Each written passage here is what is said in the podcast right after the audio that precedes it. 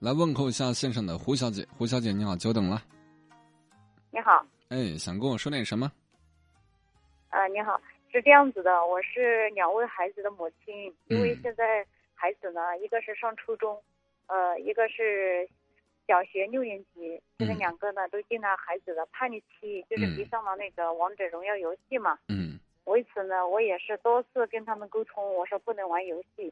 但是孩子出现什么叛逆心理呢？越是禁止他，他越是玩。嗯。所以我在寻求电台这边主持人这边看有没有其他的那种像针对青少年啊这种，呃，心理治疗啊还是什么？反正就是觉得他精神方面呢，呃，太沉迷于游戏了。再者就是对自己的生活呀，好像学习目标不明确。好。呃，我先跟你讲一下啊，啊，孩子叛逆是一个非常非常庞杂的系统工程，嗯，就是要解决这个问题，它是一个很麻烦的事情。我们大的先分个类啊，有一类叛逆是他从小表现其实挺乖巧的，只是逐渐的自我意识觉醒的过程当中，发现家人的很多东西做的不好，我可能叛逆。这种问题有可能是孩子自身的，也有可能是家长自己的。其实家长是做的不好的，他和主流价值观是不符的，这是一种叛逆行为。那还有一种是更头疼的，就是孩子打小就失于管教，他一直在叛逆，只不过三四岁的时候他害怕挨打，五六岁的时候害怕没钱，但十几岁的时候他觉得自己天不怕地不怕，实在不行我就离家出走，所以就是一直把他惯坏的。这种叛逆是最难解决的。我们假设你的叛逆是突发的。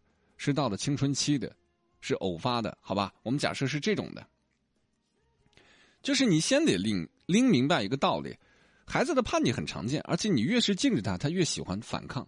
比如说，每天晚上高三学生，我不接他们的热线，他们就是拼了命的要打进来。导播大概花一半的时间在解决高三学生的热线，给他们解释，给他们挂断。他很叛逆，所以与其你在生活当中处处就是跟他对着干，你不如换个角度。游戏为什么不能玩？这也是我跟你想说的第二点。你觉得游戏不能玩，那游戏是用来干嘛的呢？就是做游戏的人做出来，那那给谁玩呢？你告诉我。他现在是玩游戏，就是太沉迷了，影响了他的学习。哎，对。然后他就是一玩就停不下来。比如说，我说玩半个小时，然后他玩一个小时、两个小时，可能就是停不下来。对，然后影响他的作息时间、休息时间。对，我明白了。那么问题又来了，玩游戏沉迷是个很正常的现象，人们喜欢玩一些好玩的东西，对吧？那对，为什么半个小时后你们解决不了呢？你让他不玩，他会表现出怎样呢？就是比如说，我现在是你孩子，我半个小时后你可能会干涉我，你会怎么干涉呢？我就会不让他玩，我说时间到了。那我妈我就是要玩，然后呢？然后就没有然后了，是吧？对，这就是问题啊！你你不用觉得不好意思，或者说我给你抬杠，不是，这就是问题。对对。就是当我们在试着管教孩子的时候，你有没有发现，永远都是第一次用的方法最管用？他可能会听，第二次他不会听，因为他发现他知道你的底线了。你不让我玩无所谓，我就再玩一会儿，我给你假装生个气，你最后还会妥协。所以，你有没有发现，所谓孩子的叛逆，是因为你对他的约束不够。就是管教孩子从小到大的一个准则，就是该约束的时候一定要约束，该放松的时候一定要放松。你告诉他，宝贝儿子呀，你现在把手机放下，晚上六点的时候。你可以玩到七点，我奖励你半个小时。但如果说你现在手机不放下的话，我可以铁定今天晚上妈妈把网断掉，把手机扔掉，明天都不会让你玩。你让他自己去选，他一定会做个选择。哎呀妈，我我就玩，我才不搭理你。于是他就玩了，没关系，你不用管他，让他去玩好了。但是你第二天一定把网断掉，拼死拼活不能让他玩。他不论怎么闹，不管他，他就会知道你玩真的。这种信号的传递是很有用的，对于约束叛逆期的孩子，从苗头开始约束是很管用的。如果现在你就觉得，哎呀，我说一句他不管我，那就算了吧，那不用给我打电话。这孩子怕你，他不可能跟我聊完他好了，不可能。你明白吗？对，我孩子管教失误还有个问题，主要是，呃，生下来呢，就是我都带了三个月，然后一直那时候因为，呃，在深圳嘛，在深圳上班，然后就孩子就就在内地，在张家界这边嘛。嗯。所以爸爸妈妈带的，然后孩子确实娇惯了，这个是上一代带也有很多坏习惯，直到孩子。呃，那个八岁的时候我才回来，所以很多坏习惯我一直在矫正他，一直在矫正他。孩子八岁的时候你才回来，那很有可能就是隔代教育造成的宠溺，很有可能是我刚才说到的第二种，一开始教育就出了问题。对对，这个从开始出了问题。这种所谓的现在十来岁才开始管他叛逆的问题很难了，真的很难了，而且。现在还我我父母还跟我住一起嘛，所以对孩子有时候教育啊，几乎就是三代同堂一起住嘛，孩子还是影响很大。这种影响，我大胆的猜测一下，是不是你教育孩子，孩子说我找奶奶去，我找爷爷去，或者爷爷奶奶会出面干涉，是吧？呃，之前会干涉，然后后面跟我呃跟爸爸妈妈谈了之后，后面好一点。刚开始我批评他，教育他，他们还负。嗯啊，后面导致我没有完成微信，后面刷了之后，然后现在我的微信竖起来，反正现在是这样子的。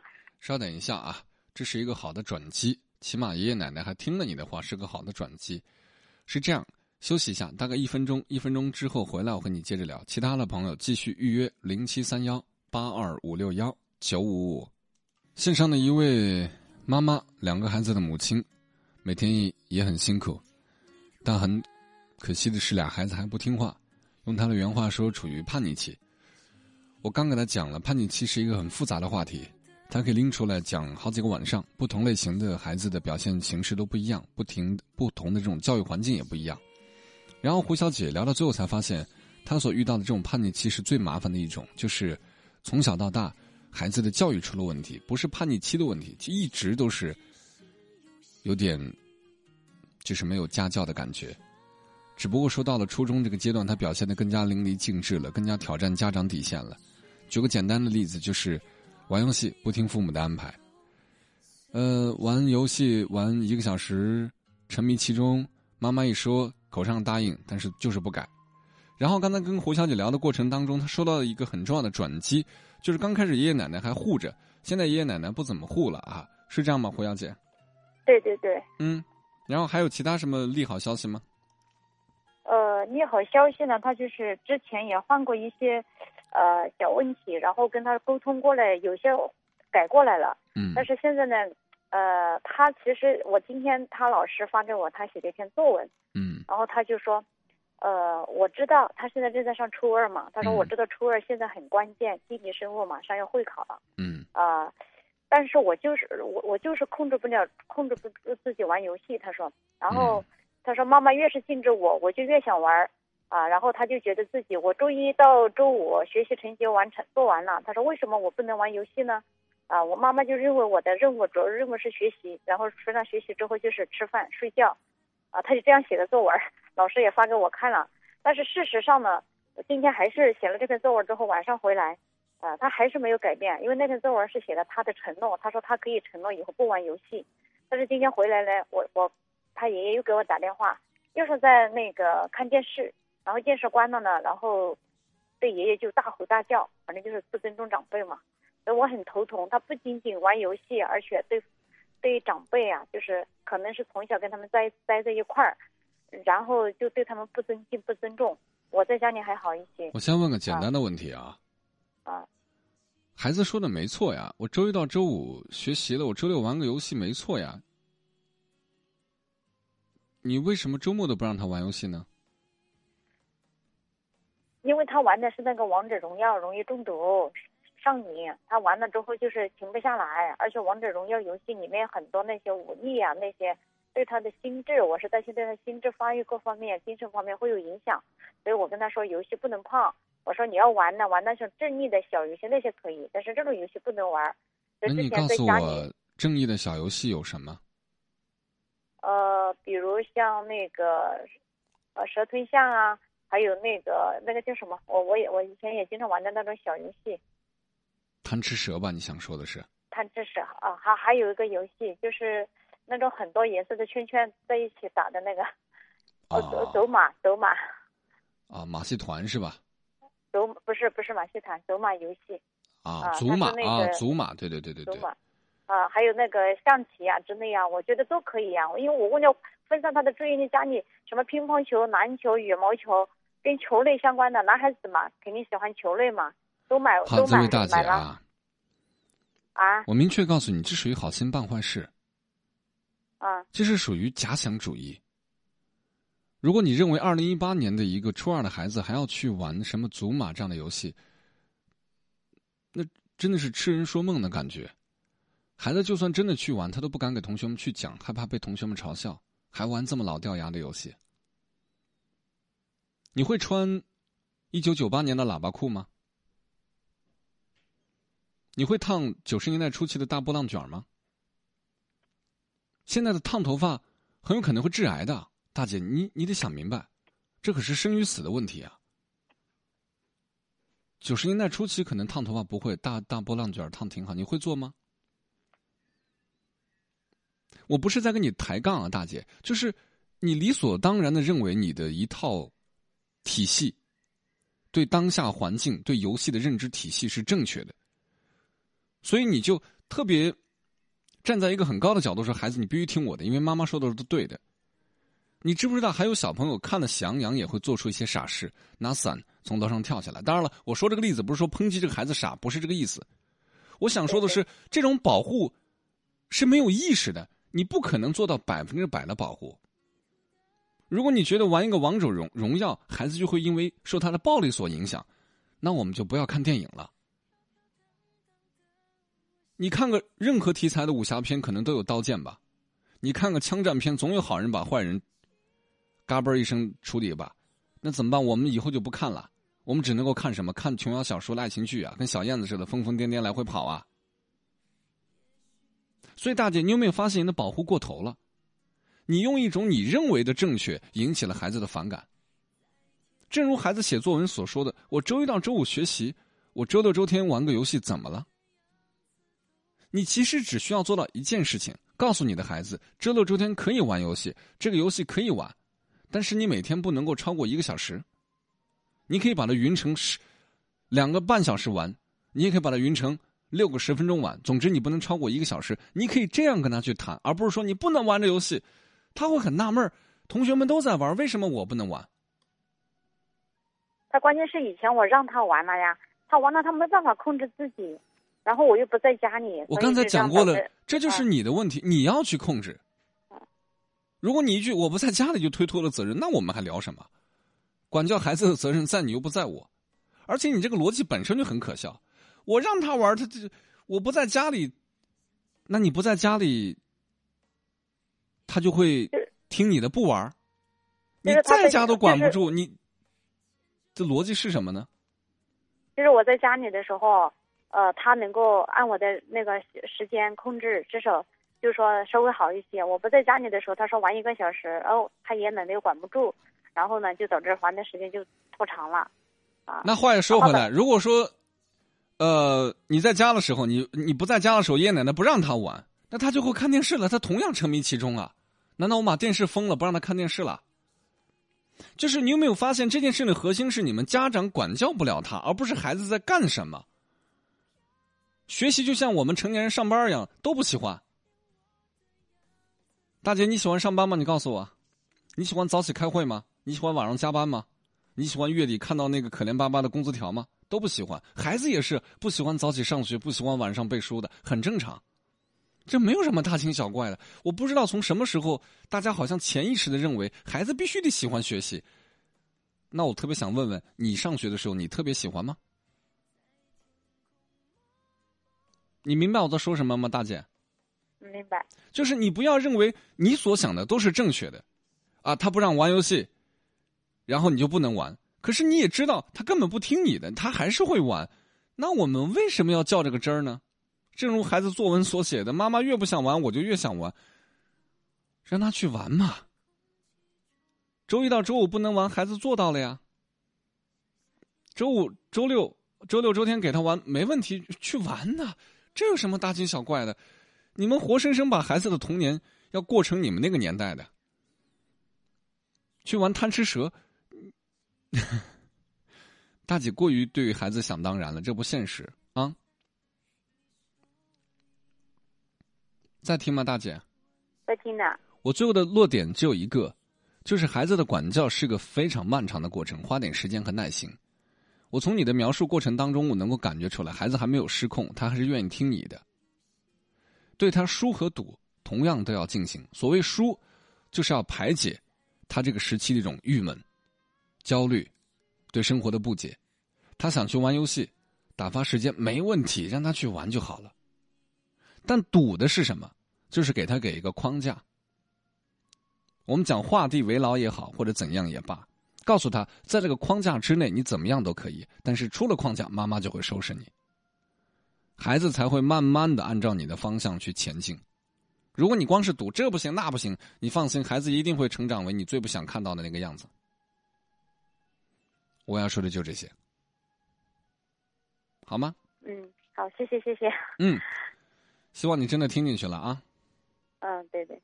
好，再见。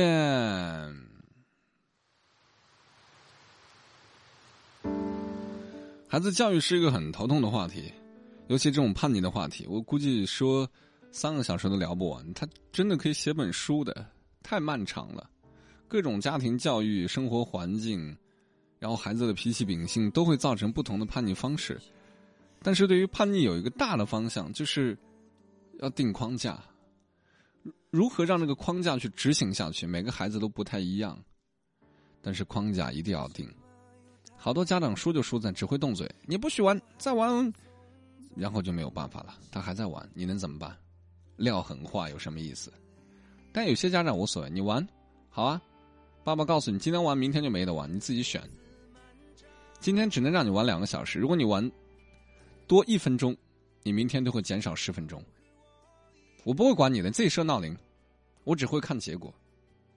那有些孩子就会知道老爹是来玩真的，因为他吃过亏，他从小到大的成长过程知道他爸说一不二。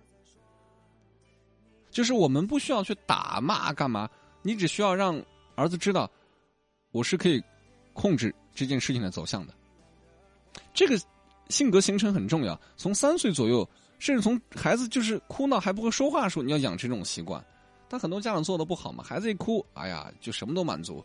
那做的结果就是孩子永远会找到一个点要挟你。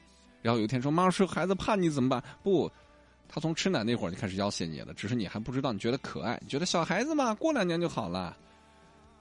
对于叛逆的理解，你跟我的理解不太一样。好了，今晚节目就这样。再次感谢各位的守候，我是马老师，该说晚安了，太累了。明天晚上二十二点三十，我依旧等你。你愿意在这等我吗？晚安。听见雨滴落在青青草地，我听见远方下课钟声响起，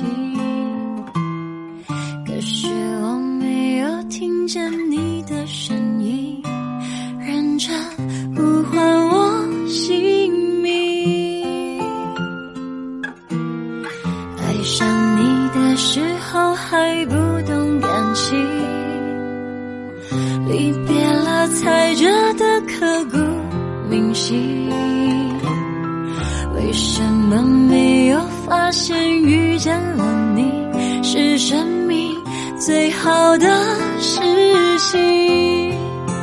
也许当时忙着微笑和哭泣，